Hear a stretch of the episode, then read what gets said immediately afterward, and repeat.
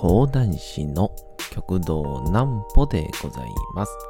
皆様、11月の2日も大変にお疲れ様でございました。お休みの準備をされる方、もう寝るよという方、そんな方々の寝るをともに寝落ちをしていただこうという講談師、極道南歩の南歩ちゃんのおやすみラジオ。このラジオは毎週月曜日から金曜日の21時から音声アプリサウンドクラウド、Spotify、Amazon Music、Podcast にて配信をされております。皆様からのお便りもお待ちしております。お便りは極道南歩公式ホームページのおやすみラジオ特設ページから送ることができます。内容は何でも結構です。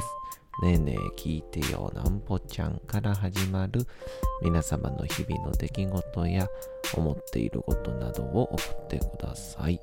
ご希望の方にはなんぽちゃんグッズをプレゼントいたしますので、住所、お名前お忘れなくと。えー、いうことで、昨日ですかね、えー、午前中に、えー、ふっと思い出したというか、えー、なんかこう、なんて言うんでしょうね。ん？っていう、こう、なんとも言えない、こう、疑問というか、なんですけど、選挙があったじゃないですか。あの選挙のですね、出口前調査について、ちょっと思うところがあります。なんぽちゃんの明日は何の日？さて、明日が11月の3日でございます。まあ、いよいよ11月も始まりましたが、まあ、瞬く間に時間が過ぎてまいりますけどもね。さあ、でもちょっとまた、こう、暖かくなってきた感じがするんですけど、また寒くなるのはいつなんでしょうね。さあ、えー、今日はこれ意外とみんな忘れてますから、言うときましょう。1946年文化の日。11月3日に平和と文化を重視した日本国憲法が公布されたことにちなんで記念日に制定をされた国民の祝日。文化の日が制定される前までは11月3日が明治天皇の誕生日だったことから明治節という名の祝日となっておりました。例年11月3日は文化の日にちなんで皇居にて文化勲章の授与式が執り行われております。文化の日にちなんだ記念日があります。文具の日。文具、まあ、いわゆる鉛筆とかですね。文具と文化は歴史的に同じ意味を持つ。との解釈から東京都文具事務用品商業組合などが文化の日となる11月3日に記念日を制定しております。レコードの日。レコードは文化財との解釈から日本レコード協会が文化の日となる11月3日に記念日を制定しております。ビデオの日。文化の日には家でゆっくりビデオを見てほしい。と、日本映像ソフト協会やビデオの日実行委員会が11月3日に記念日を制定しております。そんな実行委員会があるんですね。例年多くのビデオ DVD レンタル店では割引割引キャンペーンが実施されています。これはいいですね。漫画の日。漫画を文化として認知してもらいたいとの思いと、日本を代表する漫画家、手塚治虫氏の誕生日にちなんで、日本漫画家協会を含む多くの出版社が文化の日となる11月3日に記念日を制定しております。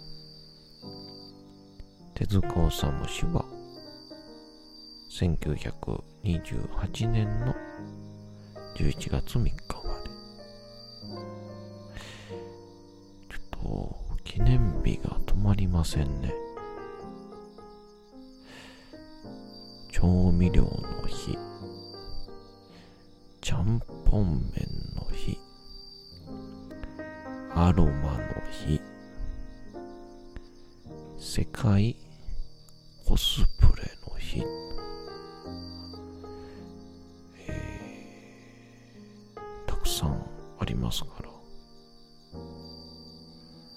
ぜひとも皆さん、あの、ちょっと引き続き、残りは、ちょっとご自分で見ていただけたら幸いでございます。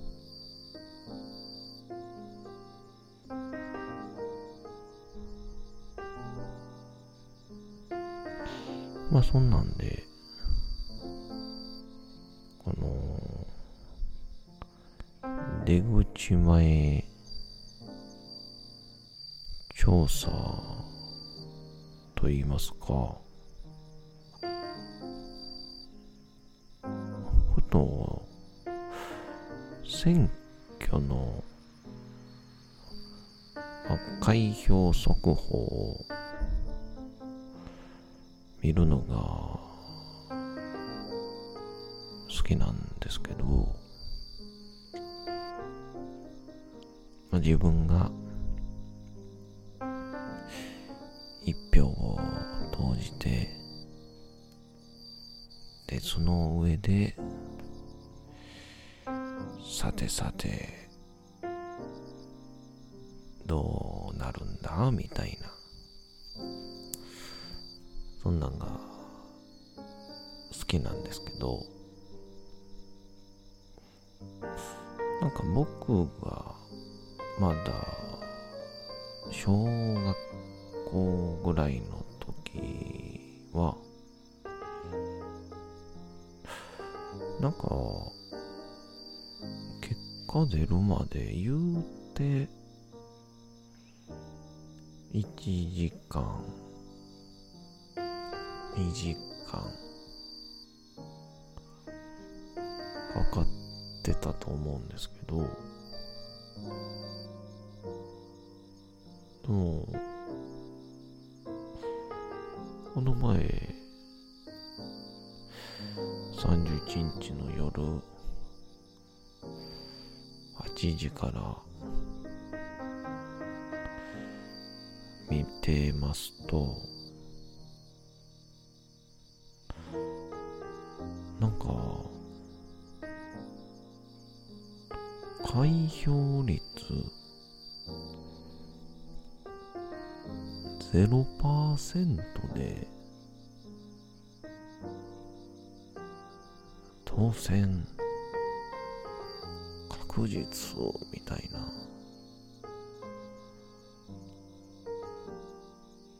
いや、これまあ、もうすでにね、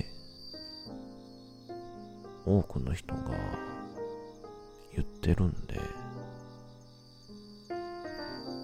あの、2番煎じどころか、7000番煎じぐらいなんですけど、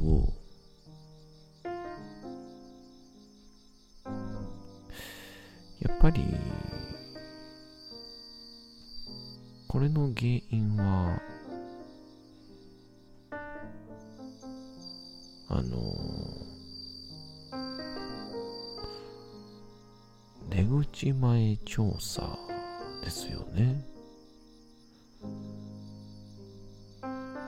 出口前調査で、みんなが、まあ、誰々さんに入れました。誰々、何々党に入れました。で、答えてると思うんですけど、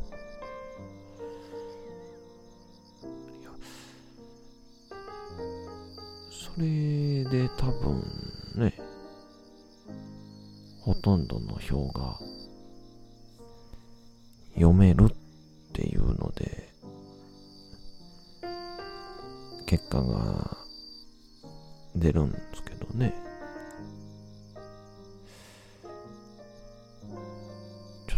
っといかんせん、早すぎるなと。なんか、前回のあの、大阪都構想の時はね、えー各区順に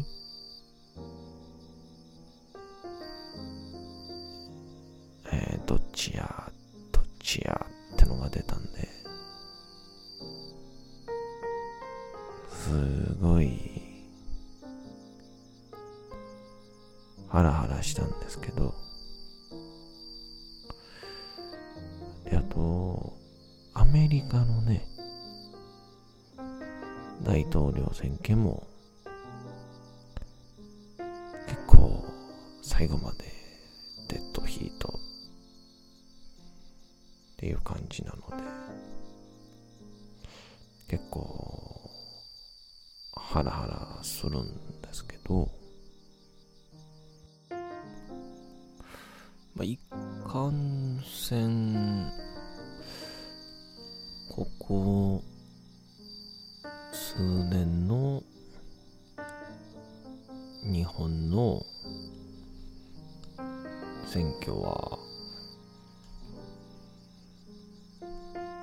りちょっと早すぎますね。まあこれ、まあ言うたかもしんないんですけど、まあ、方々でも言ってるんですけど、出口前調査が、まあ、おそらく原因なんですよね。その、投票が済んでこう、取材的なのがいて、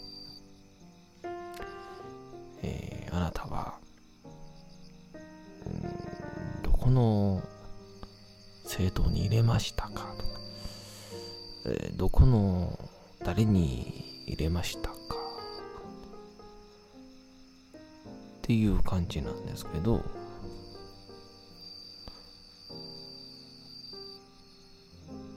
そういうやつが、ちょっと、聞きすぎですね。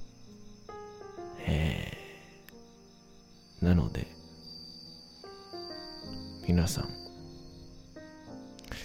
これからはですね、嘘をつきましょう。えっと、まあ、A っていう政党に入れたら、B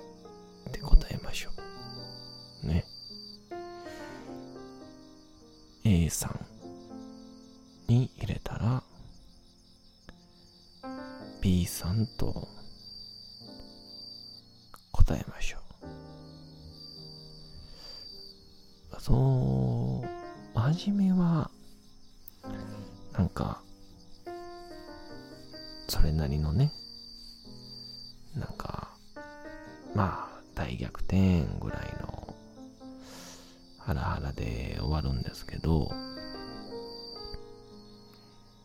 おそらく途中から、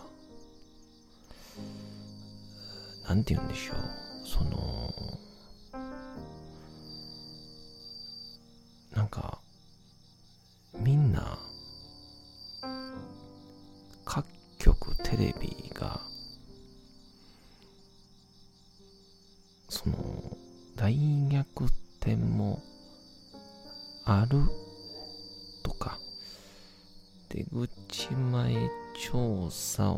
鑑みた上での、みたいな、いろんなつなぎというか、演出が広がると思うんですよ。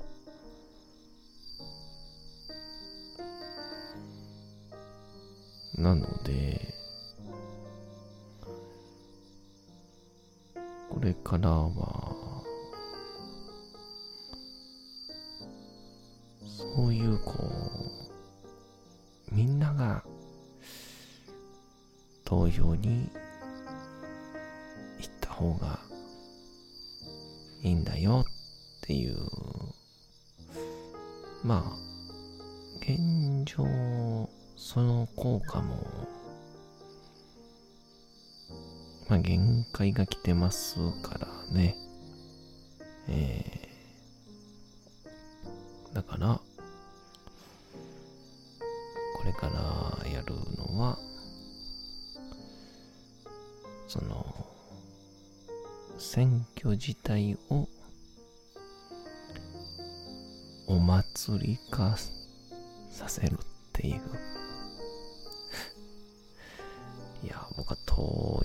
票所の周りに敵屋とか並んだら面白いと思うんですけどね。なんか、選挙あったら、経済回るみたいな。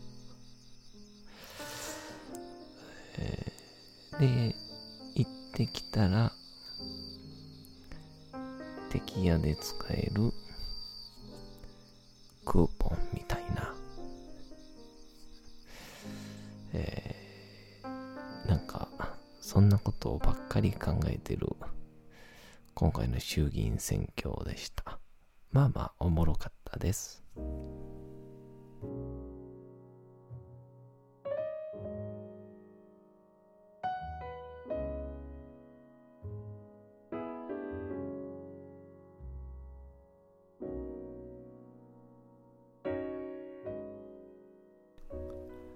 さて、時刻はうとうと朗読会の時間となりました。皆様、小さい頃眠れなかった時に、お父さん、お母さん、おじいちゃん、おばあちゃん、お世話になっている方に本を読んでもらった思いではないでしょうか。なかなか眠れないという方のお力に寝落ちをしていただければと毎日様々な物語、小説をお届けしております。さて、本日もお読みしますのは、チャップリン自伝若き日々でございます。なんか、この時代って、19世紀から20世紀の初頭は、ヨーロッパも選挙あったんですかね。ちょっと選挙の歴史なんかも勉強しようと思った。今日この頃です。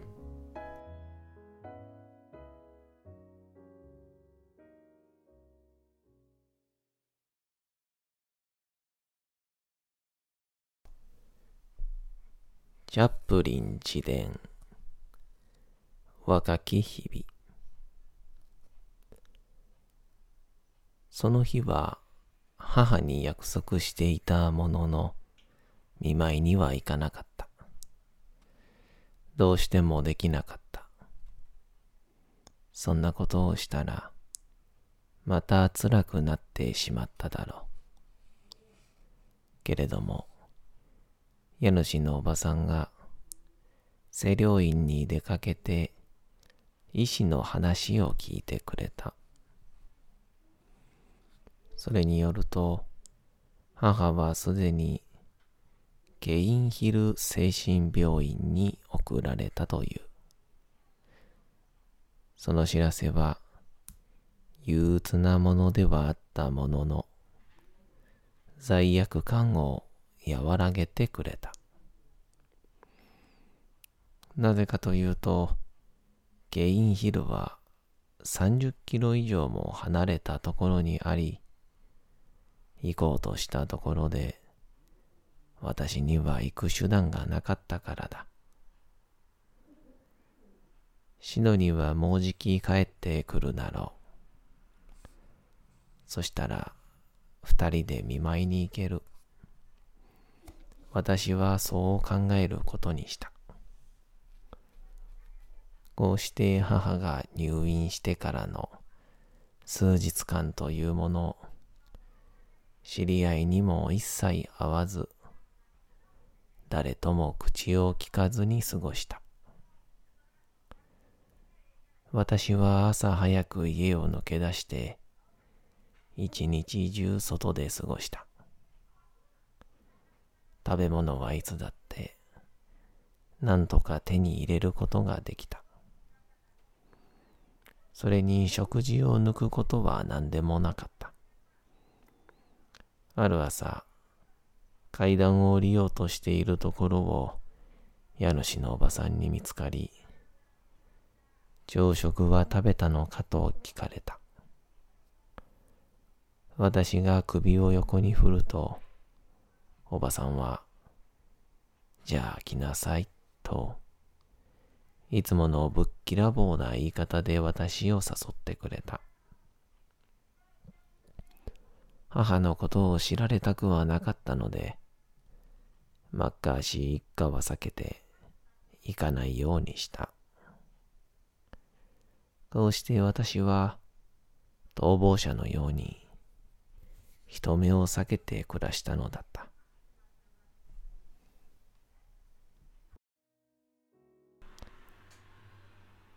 さて、本日もお送りしてきました、なんぽちゃんのおやすみラジオ。というわけでございまして、11月の2日も大変にお疲れ様でございました。明日も皆さん、街のどこかでともどもに頑張って、夜にまたお会いをいたしましょう。なんぽちゃんのおやすみラジオでございました。それでは皆さん、おやすみなさい。すやすやすやーん。